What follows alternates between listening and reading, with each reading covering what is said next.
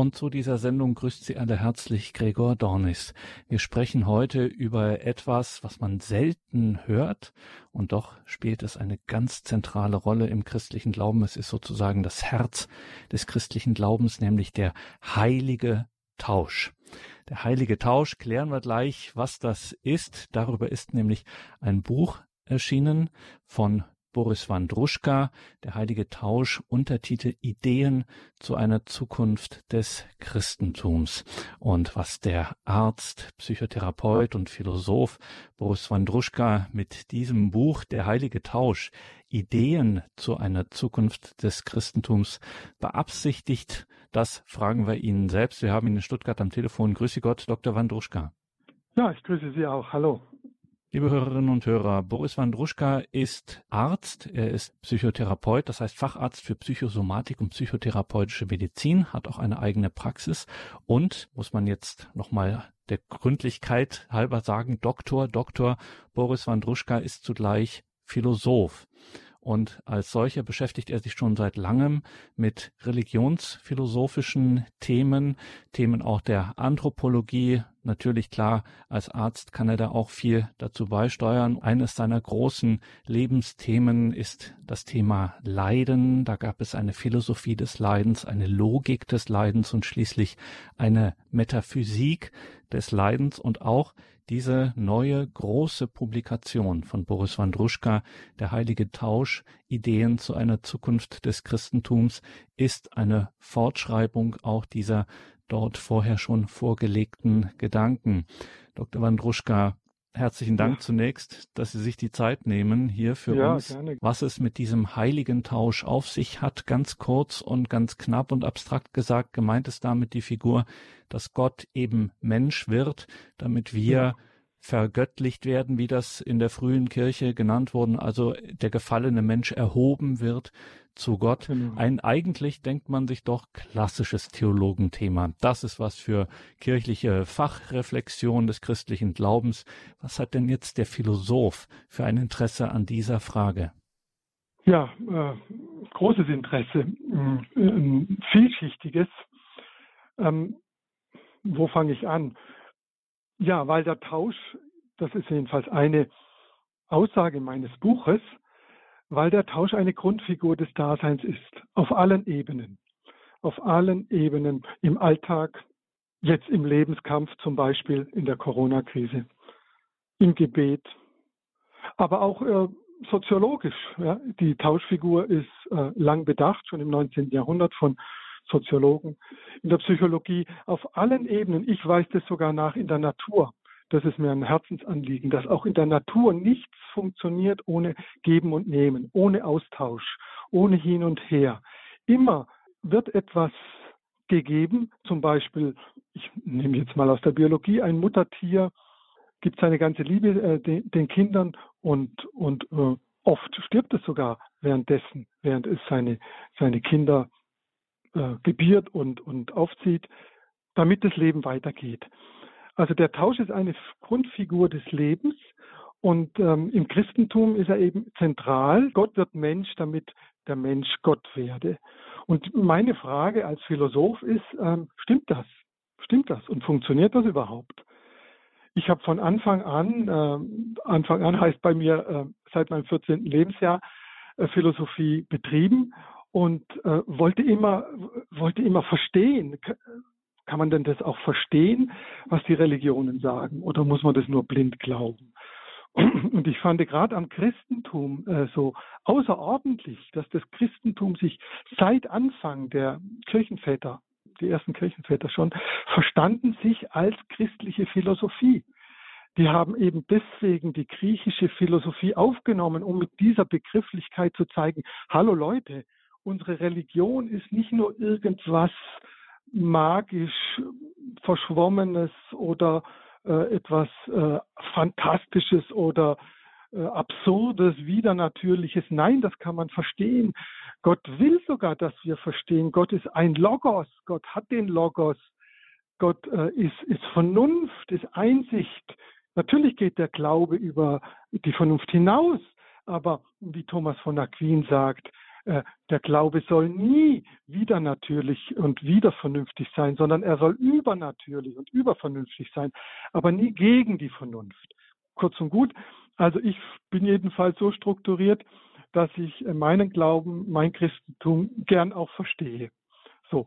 Und das fängt eben persönlich bei mir an äh, in der Pubertät, weil ich ähm, mit schweren Krankheiten, mit dem Tode ringen musste, mit äh, Verdacht auf Krebs und vielen anderen mehr. Und da begann ich das Fragen. Was hat das Leben für einen Sinn? Was hat dieses Leiden für einen Sinn? Warum mutet Gott mir das zu? Warum mutet er uns es heute zu? Ja, warum mutet er uns Corona zu? Warum äh, was steckt da dahinter? Und das wollte ich eben immer wissen und habe es äh, zu meinem Lebensthema gemacht. Also Glaube und Vernunft ist hier wieder ein Thema. Und zu dem Buch bin ich eigentlich gekommen, wie man so schön sagt, wie, die Ma wie Maria zum Kinde. Äh, ich wollte das nicht schreiben. Ich halte mich dafür gar nicht kompetent genug äh, oder überhaupt nicht kompetent. Ich habe nicht Theologie studiert, auch wenn ich äh, die mittelalterlichen Theologen sehr intensiv studiert habe. Aber das Studium habe ich nicht.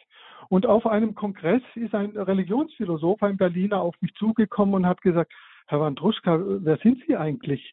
Äh, in den Diskussionen haben Sie so elaborierte äh, Beiträge. Schreiben Sie doch mal ein Buch. Ich betreue zwei Verlage. Da sagte ich ja, was soll ich denn schreiben? Und dann sagte der, schreiben Sie, was Sie wollen. Das wird schon gut sein.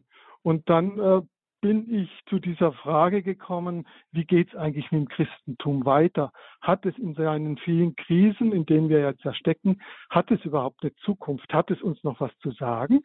Und da stieß ich auf diesen Tauschgedanken und dachte, das will ich jetzt mal durchdenken, soweit ich eben kann. Und bin rangegangen und habe doch sehr viel entdeckt. Wie Sie so richtig sagten, es ist der Kerngedanke des Christentums äh, den man richtig äh, nachgehen sollte und ausfalten muss, damit man das Christentum in seiner ganzen Fülle, zum Beispiel vor allem in seiner Kreuzestheologie, verstehen kann. Da haben Sie jetzt schon sehr vieles angesprochen. Dr. Wandruschka, Boris Wandruschka, liebe Hörerinnen und Hörer, ist heute hier zu Gast in dieser Sendung. Wir sprechen über sein großes neues Buch, Der heilige Tausch, Ideen zu einer Zukunft des Christentums. Sie haben jetzt schon so viel angerissen, Dr. Wandruschka, ähm, ja, auf das wir alles noch ganz viele äh, Fragen noch stellen müssten. Aber weil wir jetzt zum Ende Ihrer Ausführungen gerade so im Kern waren, jetzt müssen Sie uns das verraten. Was kann denn dieser heilige Tausch in dieser Welt, in dieser, wie Sie sagen, ja auch von so starken Krisen immer wieder und heute erst recht durchdrungenen Welt. Was kann dieser heilige Tausch da, den die Christen anbieten, sozusagen auf dem Markt der Weltdeutungen und Weltanschauungen?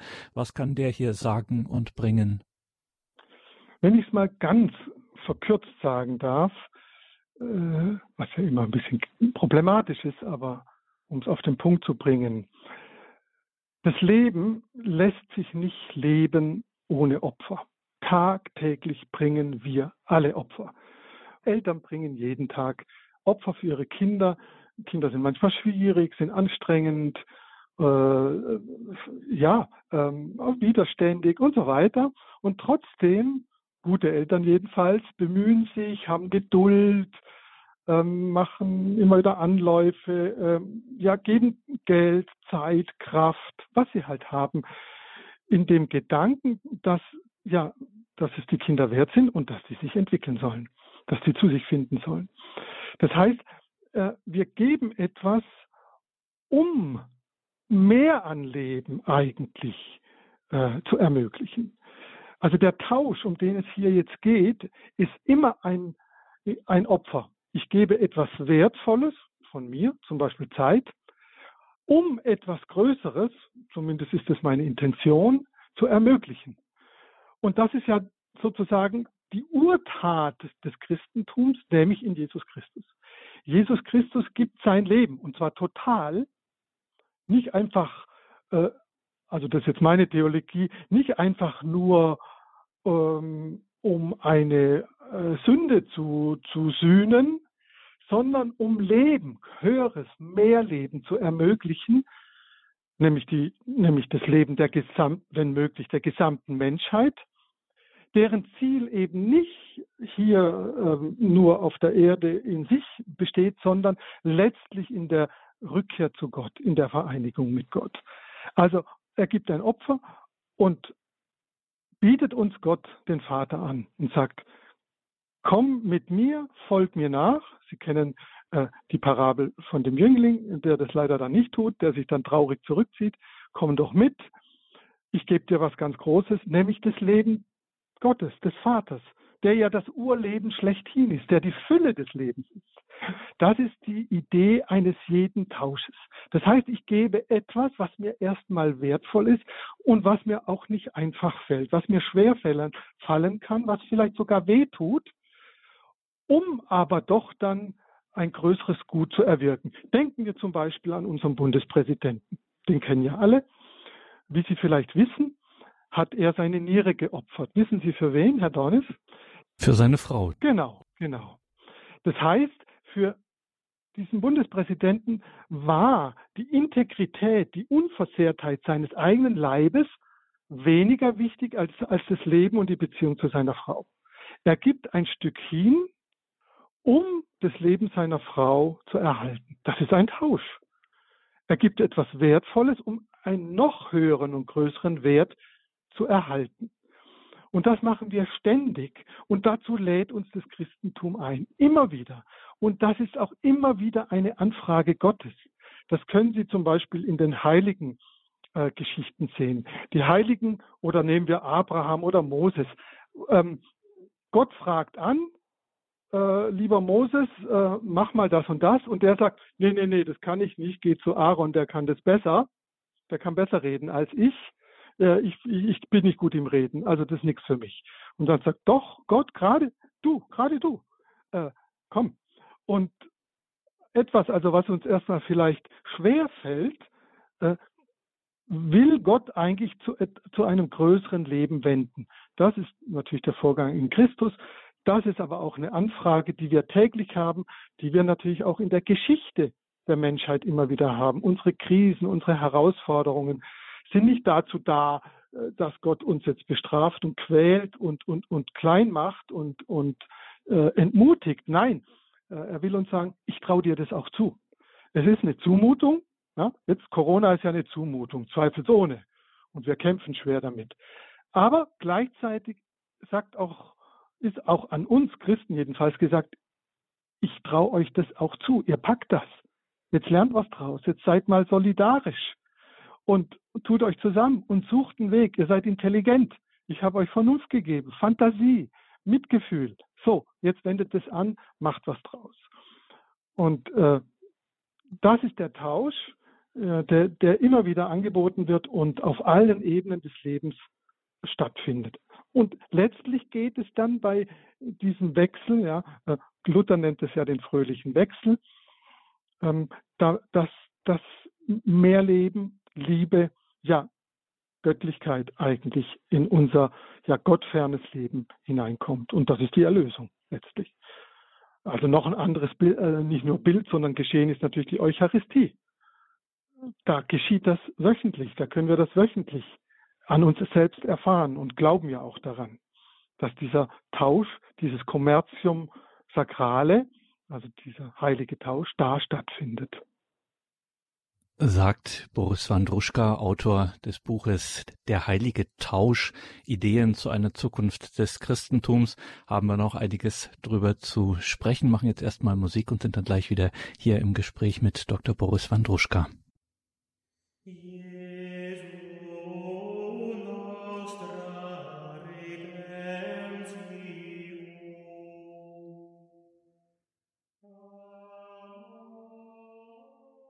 Willkommen zurück in dieser Sendung, sagt Gregor Dornis. Wir sprechen heute mit dem Philosophen und Mediziner Dr. Dr.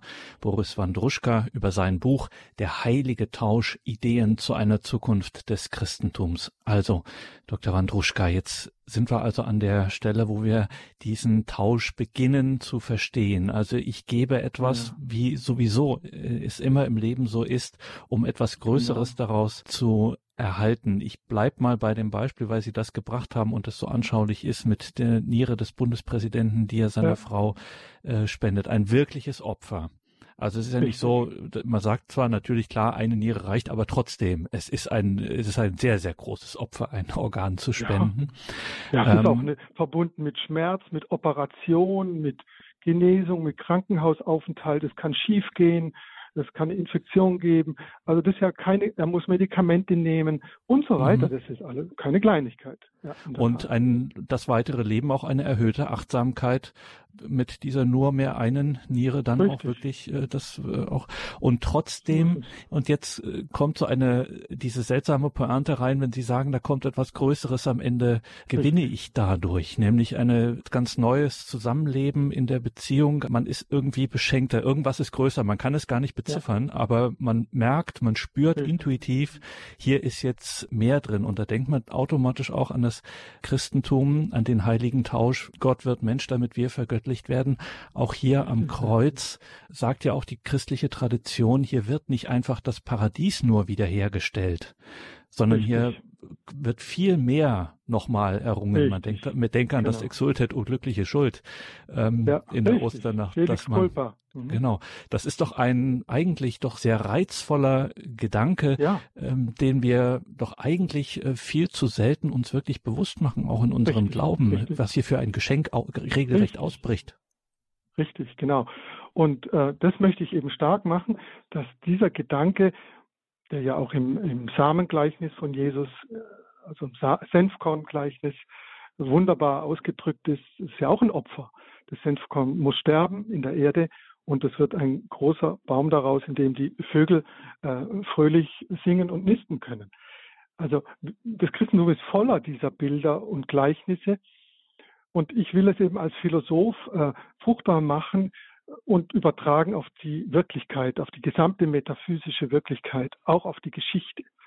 Also wir erleben ja, äh, die Geschichte ist nach Hegel ja ein, ein äh, äh, ja eigentlich ein Horrortrip sozusagen, was da alles Schlimmes passiert. Und wir als Christen dürfen und sollen uns fragen, ja, warum, warum, warum unternimmt Gott so, so etwas? Warum hat er nicht von Anfang an eine Welt von ausgewählt tausend guten Menschen geschaffen, die friedlich miteinander umgehen und das war's. Warum macht er das?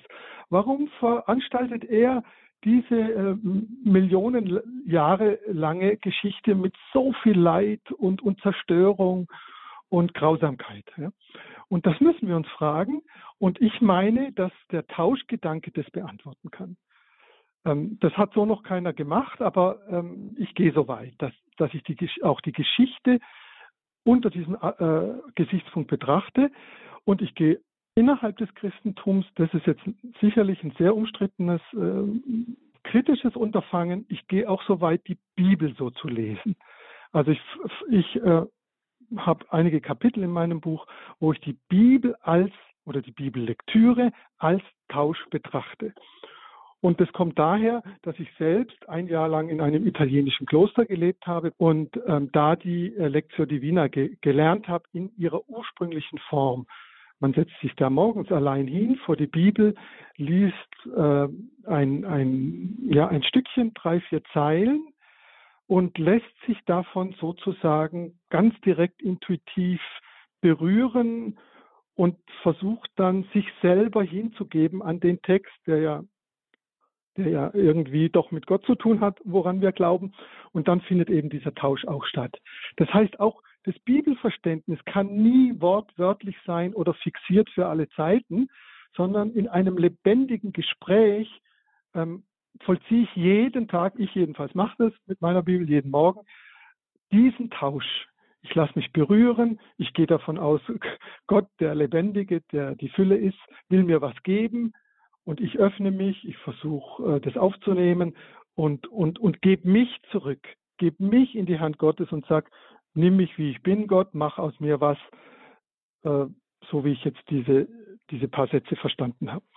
Also sowohl in der Geschichte als auch was äh, die Bibel betrifft, die ja immer wieder so äh, von den Theologen doch umstritten ist, versuche ich diesen Tauschgedanken ganz, ganz existenziell und praktisch äh, fruchtbar zu machen. da fühlt man sich sofort erinnert und das taucht natürlich auch in Ihrem Buch auf an ein berühmtes Wort aus dem 20. Jahrhundert von dem Theologen äh, und Jesuiten Karl Rahner, der gesagt hatte, der Christ der Zukunft würde ein Mystiker sein. Richtig. Genau, ähm, oder eben gar nicht mehr. Äh, man ist fasziniert von diesem Gedanken, Boris Wandruschka, ja. des heiligen Tausches, aber äh, man merkt schon einen enormen Anspruch, der dahinter steht. Das heißt, das Christentum in ihrer Lesart des heiligen Tausches, wie Sie es in Ihrem Buch Der heilige Tausch entwickeln, ja. in einem sehr großen, umfangreichen Entwurf, würde dann auch bedeuten, das kommt nicht zu meinem Leben noch zusätzlich dazu, so der, der Lebensentwurf für die Freizeit, äh, sondern das müsste tatsächlich das ganze Leben erfassen. Richtig, das muss das ganze Leben von Geburt bis zum Tod erfassen. Der Tod ist dann die letzte Hingabe, der letzte Tausch. Es muss das Leben durchdringen. Das können wir nur annähern. Äh, da soll man keine Perfektion erstreben. Das wäre eine Überbeanspruchung. Wir sind fehlerhaft und, und wir fallen immer wieder, werden auch sündig. Leider, furchtbar. Aber es ist so, aber der Tausch wird uns ja immer wieder angeboten. Es ist auch ein Übungsweg, ein Reinigungsweg. Also es geht in dem Tausch ja auch immer wieder, dass man sich läutert und, und sozusagen die Schlacke abscheidet. Und der Weg hört natürlich nie auf. Und das ist schon sehr anspruchsvoll ähm, als Übungsweg, aber auch natürlich jetzt gedanklich als Philosophie ist es anspruchsvoll auf allen Ebenen. Das ist keine Sache, ähm, ja, so nebenbei mal. Ich glaube, dann wird es nicht fruchtbar. Dann wird es einfach nicht fruchtbar. Ja, stimme ich Ihnen zu. Boris Wandruschka, der heilige Tausch, Ideen zu einer Zukunft des Christentums. Wir sprechen mit Dr. Dr. Boris Wandruschka über dieses von ihm geschriebene Buch, der heilige Tausch. Der Begriff, der theologisch klassische Begriff für das Erlösungsgeschehen, wie man es auch nennt. Also Christus, Gott selbst gibt sich hin wird Mensch, damit wir die Erlösung bekommen und das heißt eben erhoben werden zu Gott, vergöttlicht werden, wie man in der alten Kirche sagte. Gehen wir noch mal konkret auf dieses ja. Geschehen, dass wir in den hohen Tagen, den österlichen drei Tagen begehen, das Triduum Paschale. Wir haben unendlich viele Begriffe dafür und zwei spielen eine ganz besondere Rolle, mit denen Sie sich auch in Ihrem Buch beschäftigen, nämlich Jesus Christus als das Lamm Gottes. Mhm. Und ja. wir haben auch noch diese Figur des Sündenbockes, also der dann die ganze. Sünde aufgeladen äh, bekommt. Wie ist denn dieses Motiv christlich zu deuten? Oder sagen wir philosophisch? Mhm. Ja, es ist ein zentrales Motiv, was ja bekanntlich äh, vorchristlich ist, wahrscheinlich sogar vorjüdisch, muss man sagen. Ähm, es kommt ja aus der sozusagen aus der Zeit der ähm, Hirten, ja, der Hirtenzivilisation, der Hirtenvölker, das Lamm, was, was ein schwaches Tier ist, was ein gefährdetes Tier ist. Damals gab es wirklich noch Wölfe und Bären und Luchse, die das Lamm halt reißen und was äh, beschützt werden muss, was ähm, ja äh, manchmal auch krank wird oder verletzt ist und dann von dem Hirten eben getragen wird. Diese wunderschönen Zeichnungen, zum Beispiel in den Katakomben Roms, wo ein äh, Hirte äh, das Lamm auf seine Schultern nimmt und trägt. Das ist ja das Christ, ist ja Christusbild, ein Christusgleichnis. Genau. Das äh, kommt schon aus Urzeiten und der Sündenbock ist ein alttestamentliches Bild, ein jüdisches, äh, eine jüdische Vorstellung, hinter der eben der Gedanke steht, dass ähm, wir Menschen ähm, auch als Gesamtgesellschaft immer wieder Fehler machen und ähm, jeden Tag und diese Fehler sich eigentlich endlos ansammeln würden und schlussendlich in Mord und Totschlag ausarten müssten, wenn wir uns von diesen Sünden, Fehlern, Verwerflichkeiten nicht wieder reinigen. Ja, wir äh, müssen irgendwie das war diese Intuition schon des alten Volkes, als des alten Israel. Wir müssen da immer was tun, tagtäglich, sonst äh, zerstören wir unser Zusammenleben untereinander. Wir entfremden uns untereinander und wir entfremden uns von Gott. So, und wie machen wir jetzt das? Naja, auf verschiedenen Wegen natürlich. Und ein Weg sind äh, bekanntlich Rituale, vor allem wenn es jetzt nicht nur um einen Menschen geht, sondern ja, bei einem Menschen ist es zum Beispiel die Beichte in der katholischen Kirche. Ähm, Wenn es gesamtgesellschaftlich ist, sind das Rituale und äh, eines dieser Rituale ist dieses Sündenbock-Ritual.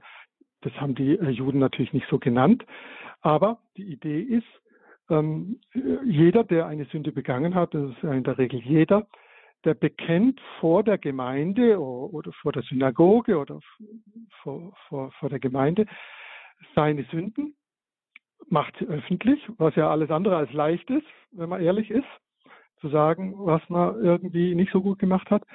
Und der Priester lädt symbolisch diese, diese Sünden, die ja Entfremdungen von Gott sind, auf einen äh, Bock und der wird in die Wüste gejagt, der wird einerseits äh, Gott geopfert als Sühne sozusagen und er wird Azazel heißt das, das ist äh, sozusagen eine Art Wüstendämon, äh, dem wird, wird er auch geopfert, gleichsam äh, als Bild eben der Sünde, die in der Wüste vergeht. So. Und ähm, dann hat man sich wieder gereinigt und ist wieder frei, äh, sein Leben zu leben und das Leben in der Gemeinschaft und das Leben mit Gott. Diese Idee, die, die wir heute äh, eher negativ verstehen, also Sündenbock im negativen Sinn, das ist ja auch ein psychologischer Begriff geworden oder ein psychosoziologischer Begriff. Man verschiebt irgendeine äh, äh, irgendwas Schlechtes auf einen anderen Menschen, der gar nichts dafür kann. Also klassisch natürlich die Judenproblematik im Dritten Reich. Sie waren Sündenbock und mussten ihr Leben lassen für, für dieses äh, politische System. Also die sollen angeblich eben alles Mögliche Schlechte getan haben. Aber so ist es natürlich ursprünglich nicht verstanden worden von den Israelis, von den Hebräern, sondern eben als tatsächliche Reinigung, als Wiederherstellung, als Sühne und Sühnung, letztlich als Versöhnung. Und eben genau das wiederholt nach meiner Ansicht ähm, Jesus am Kreuz. In diesem Sinne. Nicht nur, zumindest nicht nur, äh, wie das ja oft gedeutet wurde, als äh, Besänftigung, angebliche Besänftigung des Zorn Gottes. Das halte ich für eine ganz problematische Idee, sondern als, ja, als äh, Angebot, uns mit Gott wieder zu versöhnen, also uns, uns das Leben äh, zu schenken, was ja durch die Sünde blockiert ist, getrübt ist, verfinstert wird. Und das sozusagen den, den, den Weg geht er uns voraus, indem er eben sich opfert und äh, eben zeigt, ähm, dass das die, die Hingabe des eigenen Lebens größeres Leben ermöglicht. Also wie wir es vorhin hatten in der Idee des Senfkornes, was sterben muss, um dann zu leben, oder bei dem Beispiel des Bundespräsidenten und so weiter. Also diese Tauschidee ähm, äh, liegt auch der Kreuzestheologie zutiefst zugrunde und ist eben zutiefst positiv und schöpferisch und nicht nur, zumindest nicht nur sozusagen ähm, gebunden an diese Idee, äh, den zürnenden Gott zu besänftigen, weil der sonst uns, uns alle vernichten muss. Das vielleicht mal zur, zur Kreuzesthematik. Das ist, das führe ich sehr ausführlich aus. Das ist in wenigen Worten gar nicht so einfach zu sagen. Und ist, und ist ja auch den meisten heutigen Menschen, vor allem den jungen Menschen, völlig fremd geworden. Und vielleicht schiebe ich das jetzt doch dazwischen, dass wir dass wir es nicht vergessen. Mein Anliegen ist eigentlich mit dem Buch, wie fast mit all meinen Büchern, aber vor allem mit diesem, ähm, kann ich heutzutage in dieser aufgeklärten Welt, in dieser rationalen, wissenschaftlichen Welt, kann ich junge Menschen und kann ich vor allem auch Intellektuelle doch noch für das Christentum gewinnen. Ich habe das mal einem äh, Theologieprofessor in Freiburg gesagt, der dort den Lehrstuhl hat, der Markus Enders, mit dem ich befreundet bin, und der sagte, ach, das ist doch ganz hoffnungslos. Die Intellektuellen, die gewinnen wir nie wieder. Dachte ich, ja, muss, ist das wirklich wahr? Gibt es keinen Weg? Vielleicht, vielleicht hat er recht. Aber mit meinem Buch will ich es versuchen, über die Philosophie äh, auch einem Intellektuellen es möglich zu machen, zu sagen, ja, so dumm ist das gar nicht mit dem Kreuz oder mit dem Lamm oder mit dem Tausch. Da steckt ja echt was dahinter, was man denken kann, was man verstehen kann, was man nicht nur einfach als Mythologie abtun muss. Das ist mir also ein ganz großes Anliegen und auch den jungen Menschen, die ja heute viel kritischer denken als vor 100 Jahren. Die wollen was verstehen, die wollen nicht nur was schlucken und sagen, ja, so ist es halt, mache ich halt. Nein, die wollen es verstehen und das finde ich toll. Aber dann müssen wir uns auch anstrengen als die Erwachsenen und denen was bieten. Und in diesem Sinne biete ich dieses Buch. Das Buch Der heilige Tausch Ideen zu einer Zukunft des Christentums, verfasst von Boris Wandruschka, Arzt, Mediziner, Psychotherapeut, Philosoph.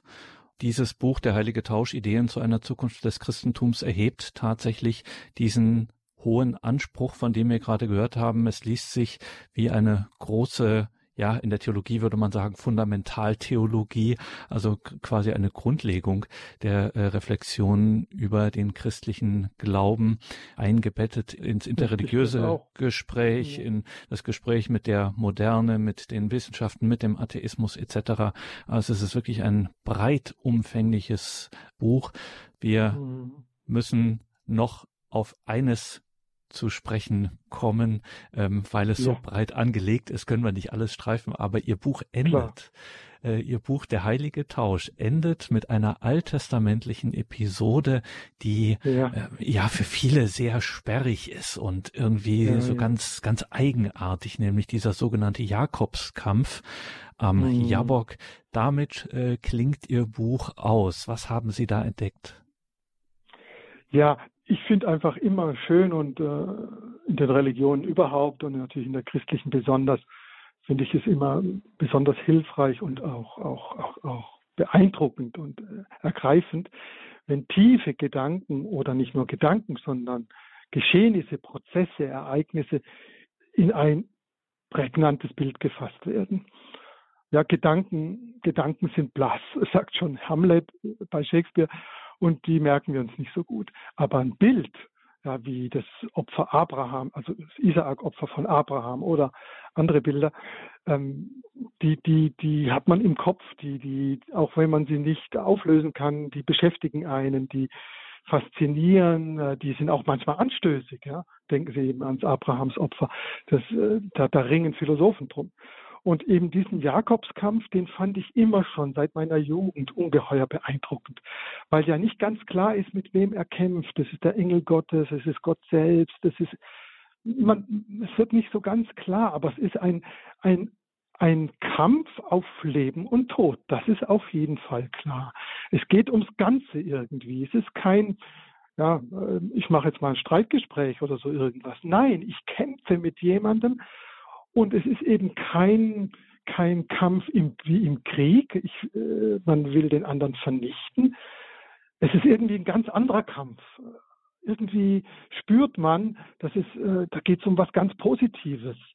Und gleichzeitig endet der Kampf aber mit einer schweren Wunde. Sie erinnern sich, Herr Dornes, nehme ich an, ähm, dass der Jakob dann sich die Hüfte verrenkt oder so irgendwas.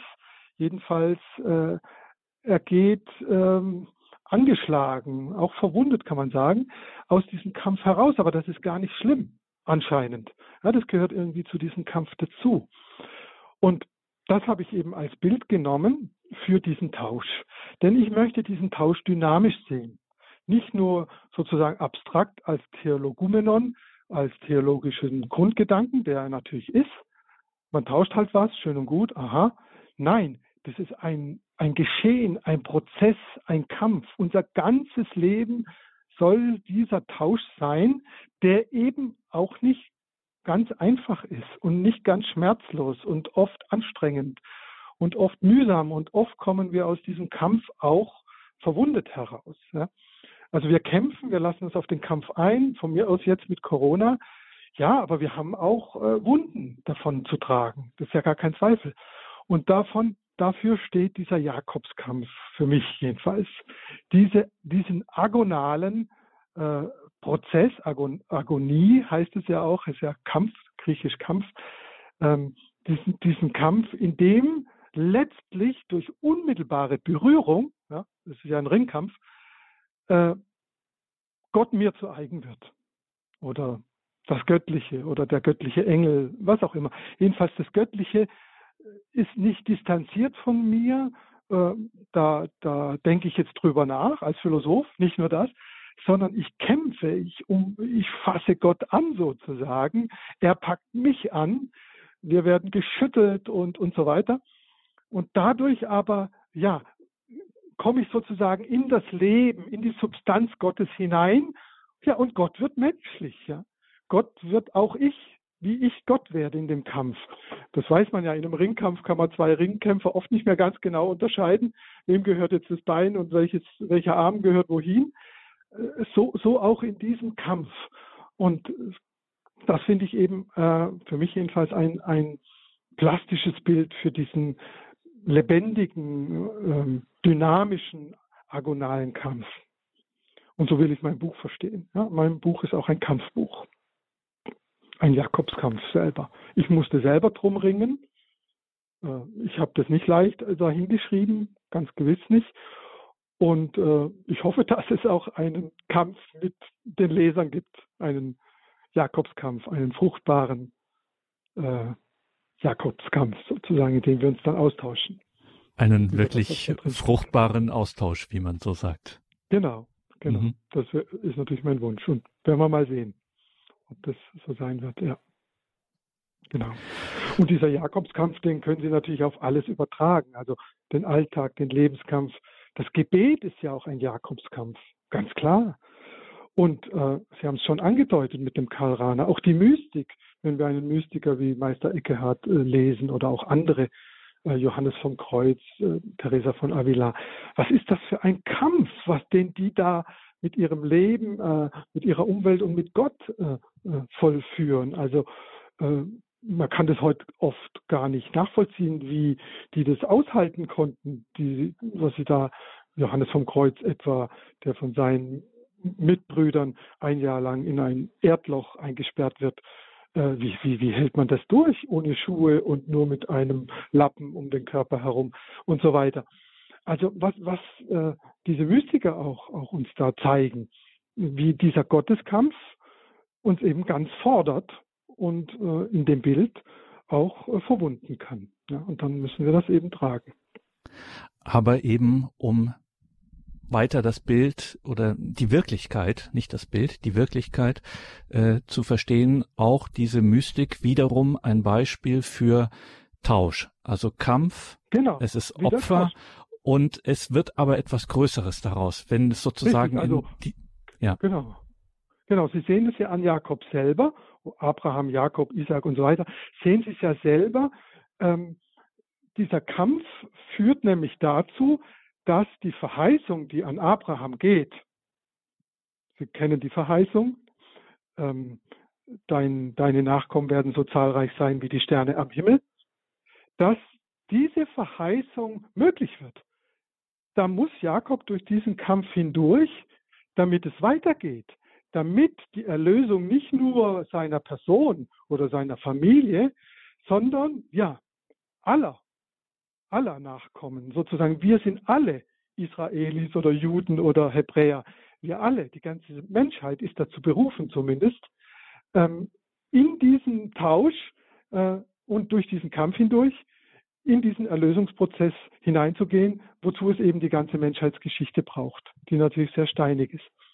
Also so verstehe ich den Jakobskampf. Der hört ja nicht auf nach dem Kampf und dann legt er sich, äh, um mit Goethe zu sprechen, ins Faulbett, Nein, dann geht es ja erst los. Dann muss es fruchtbar werden.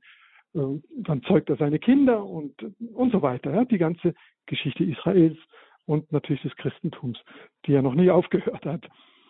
Da geht es weiter. Da wird, es, da wird der Tausch erst fruchtbar. Also der Tausch ist nicht nur eine einzelne Sache, das kann es auch mal sein, wie mit dieser Niere. Das ist sozusagen ein Ereignis und das ist dann auch mal abgeschlossen.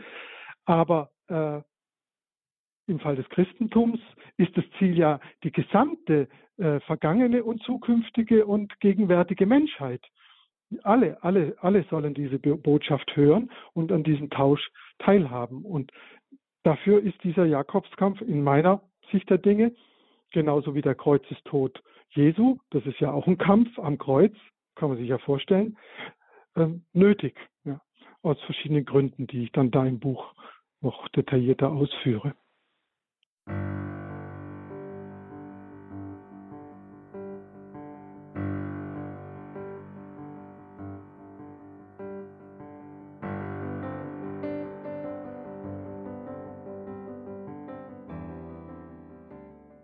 Willkommen zurück in dieser Sendung, sagt Gregor Dornis. Wir sind hier im Gespräch mit dem Philosophen und Mediziner Boris Wandruschka über sein neues Buch Der heilige Tausch Ideen zu einer Zukunft des Christentums. Der heilige Tausch eine ungewohnte oder eine selten gehörte Formulierung für das, was das Christentum im Zentralen ausmacht, nämlich Gott wird Mensch, damit wir vergöttlicht werden, also das, was wir Erlösung nennen.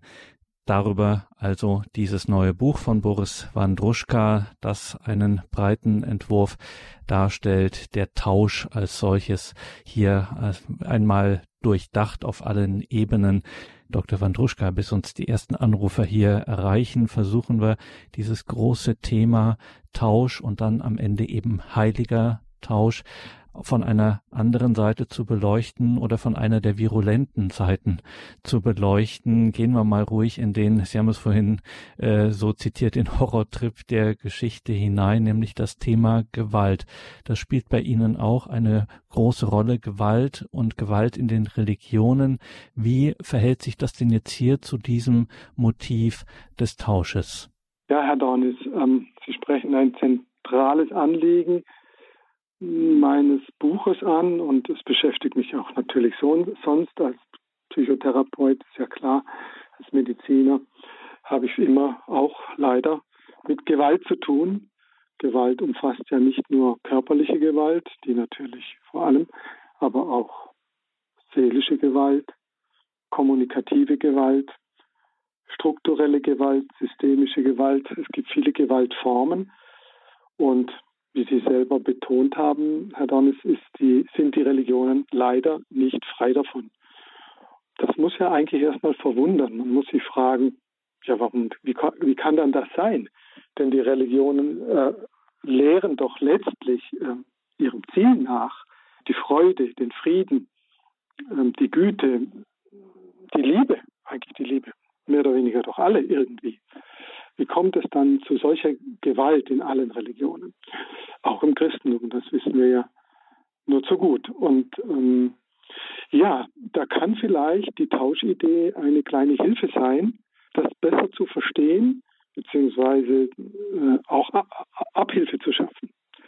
Also, was ist der Tausch nochmal? Sie haben es nochmal im Kern auf den Punkt gebracht.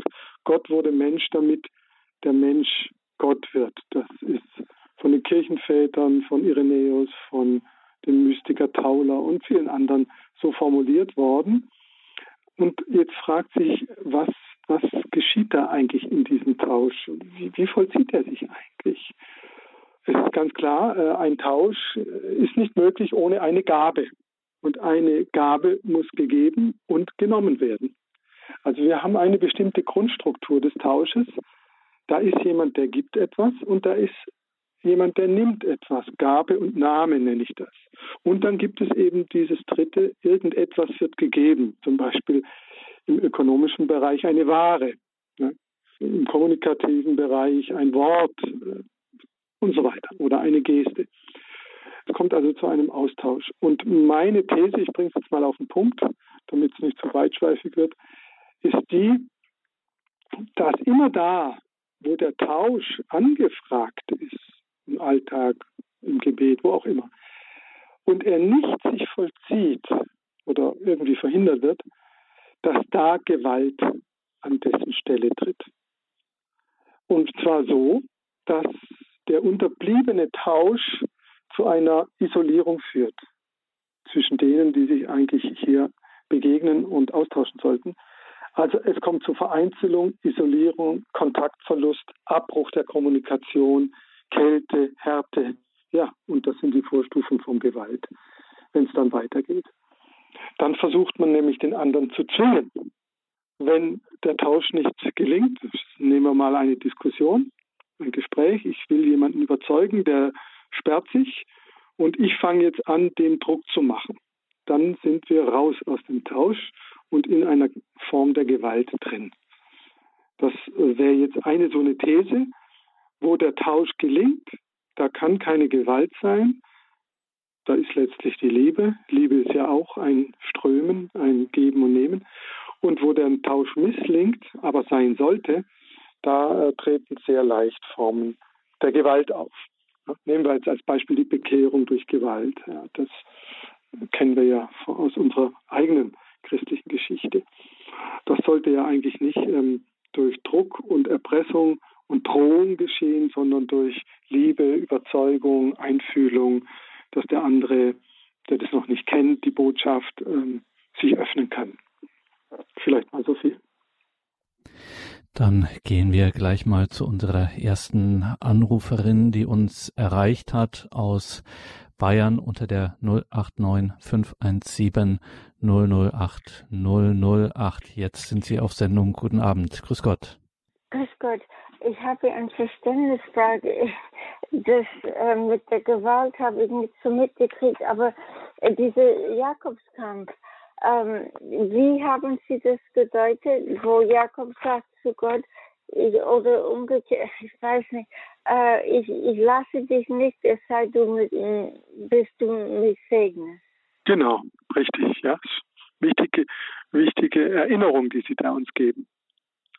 Das ist äh, sozusagen der Höhepunkt dieses Kampfes wo der Kampf ja dann auch aufhört. Ja, es, es geht um diesen Segen, es geht ja um diese Gottesverbundenheit, diese Gottesnähe, die im Segen ja sich vollzieht.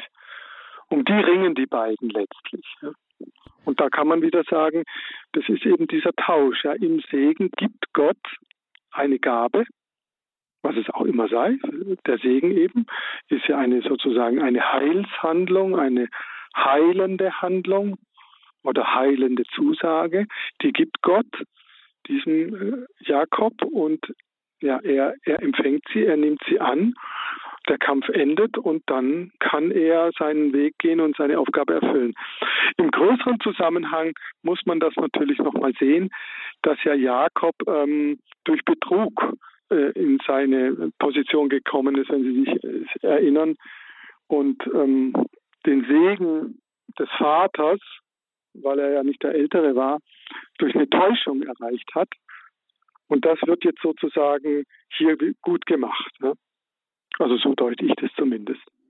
Und muss man dazu sagen, wir hatten jetzt diese Geschichte auch sozusagen exemplarisch und ein wenig pointiert auch äh, nochmal mit ins Gespräch genommen, weil eben auch zum Beispiel auch deutlich wird, dass Jakob äh, auch nicht ganz unversehrt eben aus diesem genau, Kampf äh, genau. hervorgeht. Ja. Ne? Also ähm, das, ja, das ist natürlich ein wichtiger Punkt. Erstens eben, weil da noch was gut zu machen war. Ja, der, der Bruder ist ja da getäuscht worden, der Vater auch. Und das drückt sich vielleicht auch in dieser Wunde nochmal aus. Aber äh, vor allem drückt sich natürlich, glaube ich, der Kampf aus und dass dieser Segen nicht einfach irgendwie zum Nulltarif zu haben ist. Ja, da muss sich der Mensch auch engagieren und einsetzen. Also Heilung hat immer zwei Seiten. Natürlich letztlich äh, macht das Gott seine Gnade können wir nicht erzwingen oder, oder äh, durch List erreichen. Aber wir müssen uns öffnen und manchmal müssen wir unser Leben reingeben, damit ähm, wir gesegnet werden. Zum Beispiel eine, eine Wallfahrt machen, ja, nach Not oder so. Also wirklich etwas unternehmen, richtig äh, auch ein Opfer geben. Also der Opfergedanke ist ja in meinem Buch auch nochmal sehr zentral bei der Tausch, Geschichte, ähm, damit der Segen dann auch, auch wirksam werden kann. Und um nochmal eine weitere Pointe auch zu wiederholen, Dr. Wandruschka, das ist eben insofern auch der heilige Tausch, dass hier nicht einfach äh, eins zu eins irgendetwas aufgerechnet wird oder wiederhergestellt wird, sondern es kommt immer ein unglaubliches Mehr so heraus. Ja. Ein unfassbarer Mehrwert, also dieser Segen, den er dann erhält, als der dann auch Israel heißt zum Beispiel. Dafür steht auch der heilige Tausch. Also das ist nicht, ist Richtig, keine eins ja. zu eins Abrechnung. Mhm. Genau, also das ist äh, ein guter, guter Zusatz, den Sie noch, noch geben. Äh, Sie werden als Theologe ja auch wissen, dass es im Christentum eine zentrale Rolle spielt, diese Idee, dieser Begriff der Felix Culpa. Also die Schuld Adams, die Ursünde Adams ist durch Christus natürlich zum Segen, zum Glück, zur Glückseligkeit der Menschheit geworden.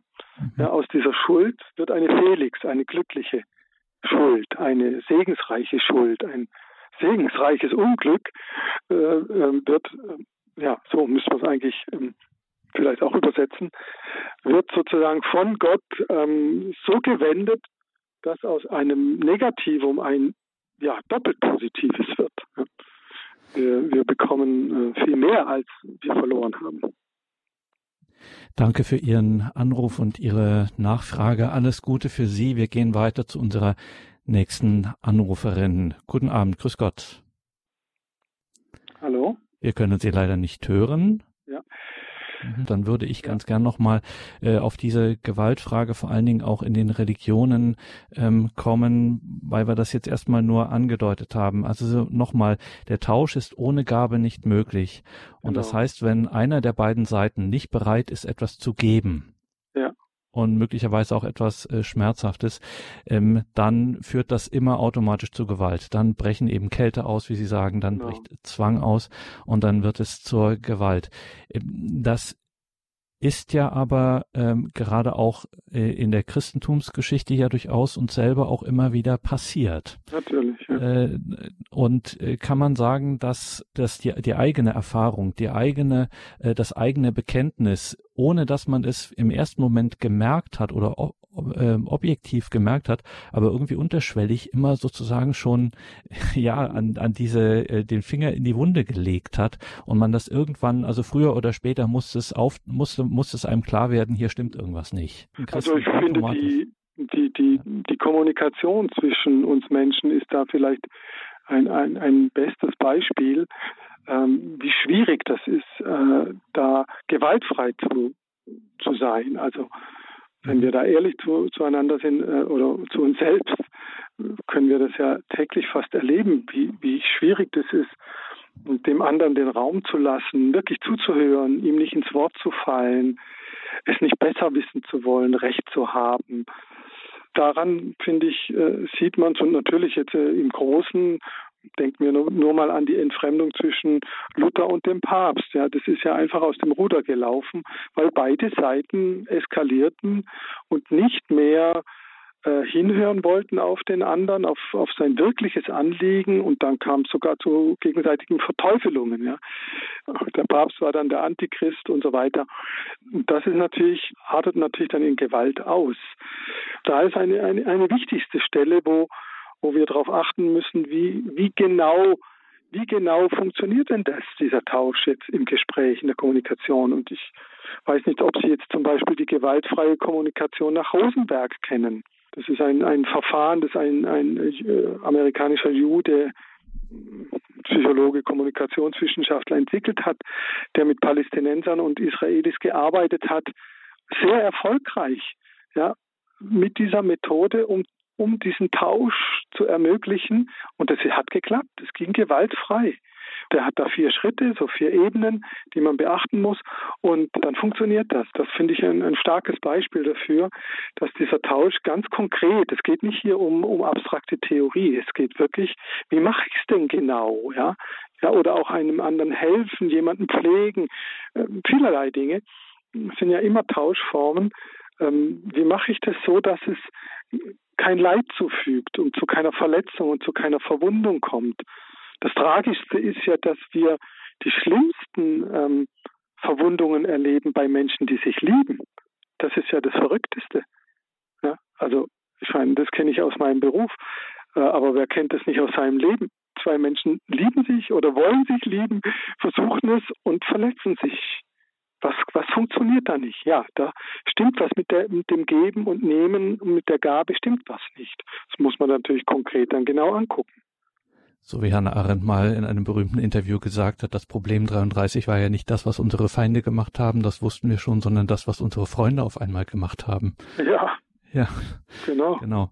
Dann versuchen wir es nochmal bei der Anruferin, die wir vorhin nicht hören konnten. Sie hat sich nochmal gemeldet. Ja. Grüß Sie Gott. Guten Abend. Ich wollte nur sagen, ich bin so dankbar äh, für Ihre Sendung, aber ich möchte sagen, dass das Wort Gottes, die Bibel, dass ich da den Herrn Jesus drin erkenne und finde und dass er mich hört. Gottes Wort. Ich bin sehr schwer krank gewesen. Nichts konnte mir helfen. Ich war psychisch krank. Aber jetzt habe ich schon 40 Jahre kann ich, habe ich, seitdem ich Gottes Wort lese und äh, wo, erfahre, das gibt mir mehr, als wenn ich da irgendwelche Reden höre. Aber mhm. sein Wort, die Bibel, das spricht mich an. Warum lesen die Leute nicht die Bibel und glauben an Jesus? Und Dankeschön für diesen sagen. Beitrag. Alles Gute für Sie. Danke für dieses Zeugnis. Da war ein sehr bemerkenswerter Nebensatz von der Hörerin jetzt mit diesem ja doch starken Zeugnis, wo sie ja. sagte, das Wort Gottes liest und dass er mich hört. Genau. Habe ich sofort ja. an Sie gedacht. Ne? Das ist ja. also auch das ist keine Einbahnstraße. So ist es. Und ähm, das letzte Kapitel in meinem Buch geht ja darüber, wie wir die Heilige Schrift äh, verstehen und lesen und aufnehmen können.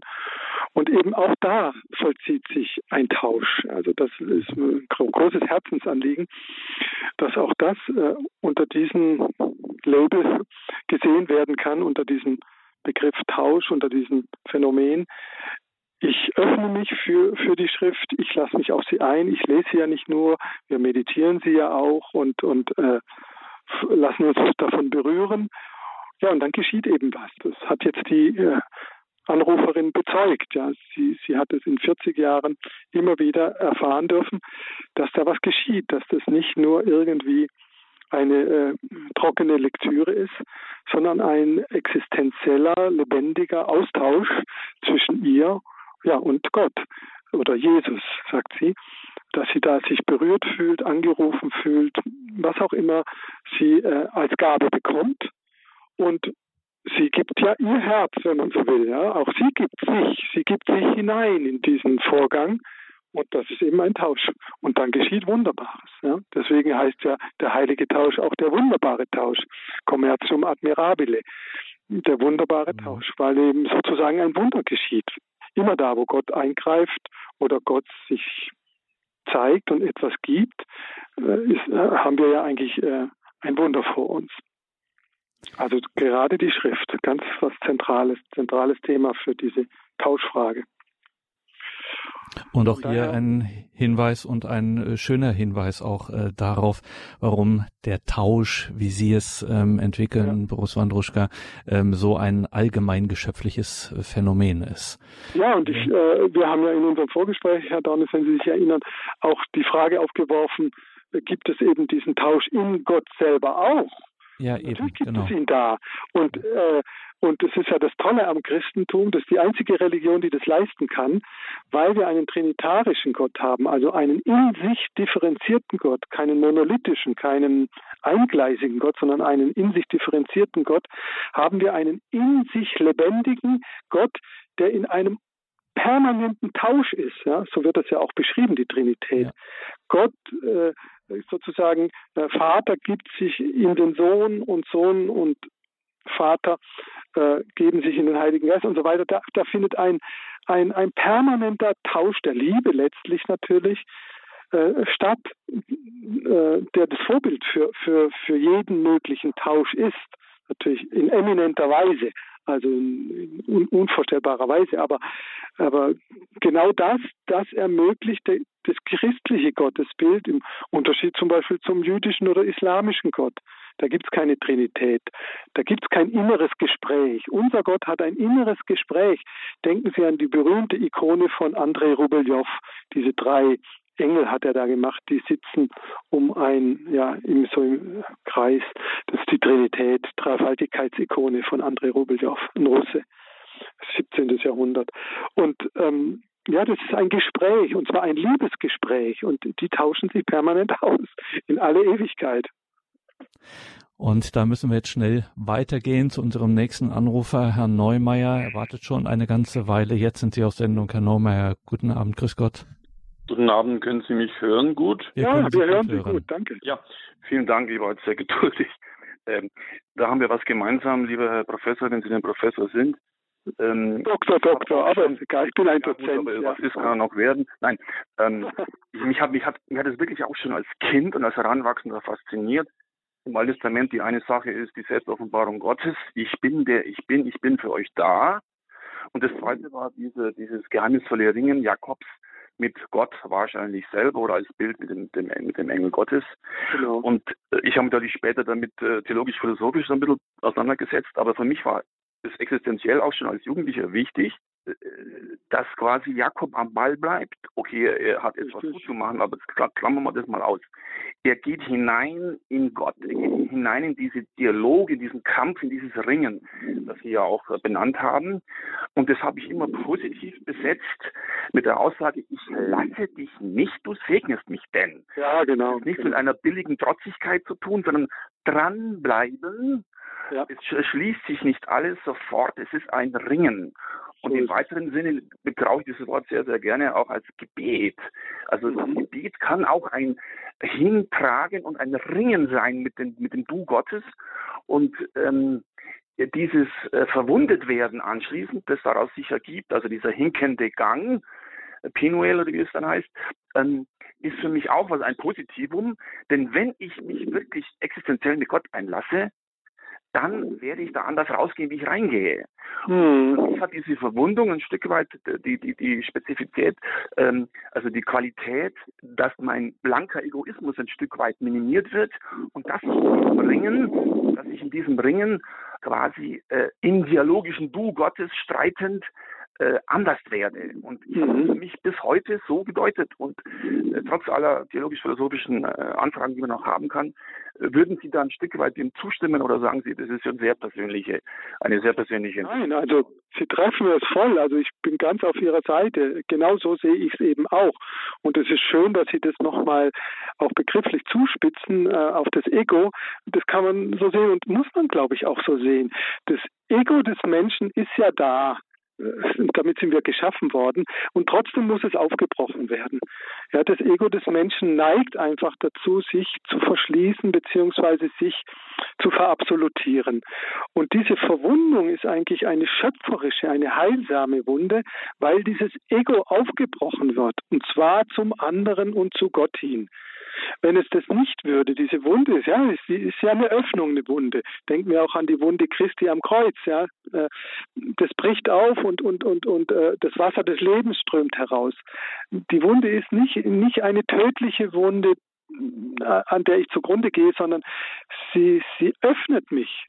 Sie öffnet mich für, für den anderen und äh, äh, relativiert mein, mein Ego, ja, das, das ja immer zur Verabsolutierung neigt. Damit beginne ich ja mein Buch, ja, sozusagen mit diesem Ego-Problem, ähm, das ja Dietrich Bonhoeffer so schön ähm, ja, so thematisiert hat. Und das wird im Jakobskampf tatsächlich aufgebrochen. Also da stimmt, also da sind wir einer Meinung, glaube ich. Danke für Ihren Anruf. Alles Gute nach Augsburg. Wir müssen auf die Uhr schauen und jetzt ganz schnell nach Berlin gehen zum Herrn Spielmann. Guten Abend nach Berlin. Grüß Gott. Ja, guten Abend. Ja, mein Voranrufer hat das gleiche Thema, was ich auch habe, mit dem Jakob. Da habe ich mir immer Gedanken gemacht, Gott muss zu einem unfairen Mittel greifen, um Jakob zu bezwingen. Also ist mir unwahrscheinlich, Gott könnte doch mindestens 100 Menschen auf einmal besiegen. Und bei Jakob hat er Probleme und muss ihm die Hüfte ausrenken, damit er den Kampf nicht verliert. Ja. Naja, ist jetzt ein anderer Gesichtspunkt, den Sie da einbringen. Aber gut, äh, ich glaube, wir sind uns einig, dass, mhm. dass äh, natürlich Gott allmächtig ist und äh, solche, solche Mittel nicht nötig hat. Also darum geht es, glaube ich, nicht, äh, dass er irgendwie ähm, äh, den Jakob nicht anders besiegen könnte. Nein, es geht, es, äh, diese, diese Verletzung hat einen anderen Sinn. Ähm, sie meint was anderes. Sie, sie ist nicht ein Zeichen von Strafo, Bestrafung oder Grausamkeit oder dergleichen, sondern ja, es ist wie, wie das Keinsmal und auch die Verletzung Jesu, das äh, wiederholt sich ja immer wieder, äh, diese Idee der Verwundung. Es ist, wie ich es jetzt eben sagte, es ist ein, ein, ein Symbol für unser existenzielles Verwundetsein. Wir sind, wir sind eben existenziell verwundet und müssen es auch sein. Und das äh, ist auch gut so, ja, weil wir sonst zur Selbstverherrlichung neigen, zur Selbstperfektionierung. Äh, Denken Sie doch mal heute an die, an die neue Medizin, die versucht, man spricht davon Enhancement, Brain Enhancement, also das Gehirn zu optimieren, die Gene zu optimieren, ähm, den Menschen irgendwie umzubauen, damit er jetzt mal perfekt ist und keine Kurzsichtigkeit hat und ähm, was weiß ich, keine Herzschwäche und so weiter. Ja, der Mensch versucht immer wieder äh, Gott zu spielen. Und das wird im Jakobskampf genommen. Du bist nicht Gott, aber ich segne dich. Und auch nochmal an dieser Stelle aufzugreifen, was Herr Neumeier gesagt hat, mit dem Dranbleiben ja, an ja. Gott. Da streifen wir auch ein ganz wichtiges Thema, auch in Ihrem Buch, Boris Wandruschka, ja. der heilige Tausch, nämlich die Gottesbilder.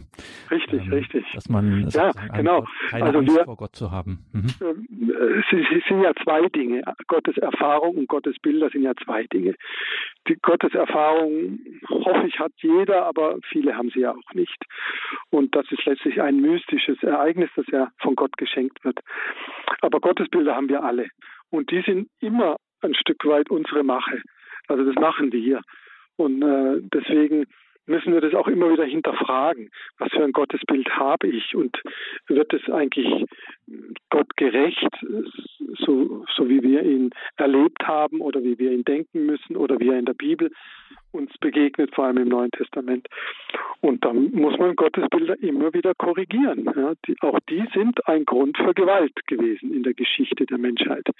Und glaube, da muss ich an dieser Stelle einfach auch auf das Buch noch verweisen, weil uns die Zeit davonläuft und ja. eine Anruferin wartet noch in der Leitung, die würde ich noch gern in die Sendung nehmen, Schön. nämlich Frau Schmidt-Jüngst aus Landau in der Pfalz ruft sie uns an. Guten Abend. Ja, ja guten Abend, ich, äh, Pandemie. Der Papst hat ja sehr viel unternommen und gebetet, dass er aufhört und es ist nichts passiert.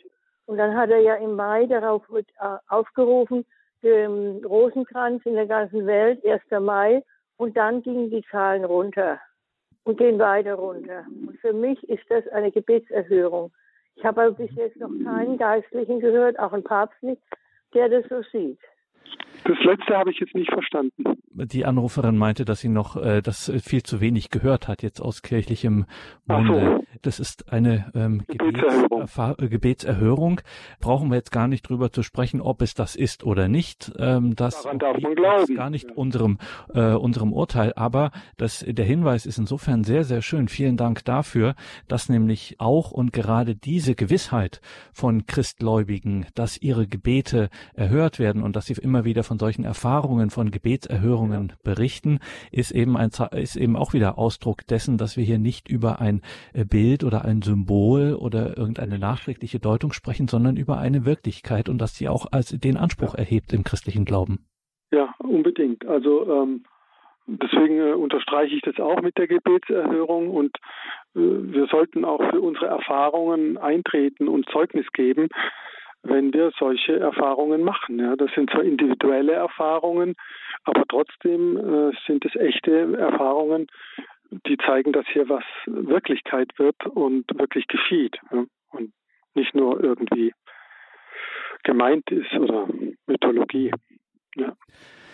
Danke, Boris Wandruschka, für diesen Abend, für diese Sendung. Liebe Hörerinnen und Hörer, die Details zu dieser Sendung sind am heutigen Abend sehr wichtig, denn da finden Sie die entsprechenden Links natürlich zum Buch von Dr. Boris Wandruschka, Der heilige Tausch, Ideen zu einer Zukunft des Christentums. Unser Hörerservice weiß natürlich auch darüber Bescheid, der ist morgen wieder telefonisch erreichbar und gibt Ihnen da gern auch nähere Informationen und Hinweise dazu. Danke, Boris Wandruschka, alles Gute, Gottes Segen für Ihre Arbeit und wir freuen uns auf das nächste Mal. Auf Wiederhören. Dankeschön, wiederhören. Danke auch Ihnen, liebe Hörerinnen und Hörer, fürs Dabeisein.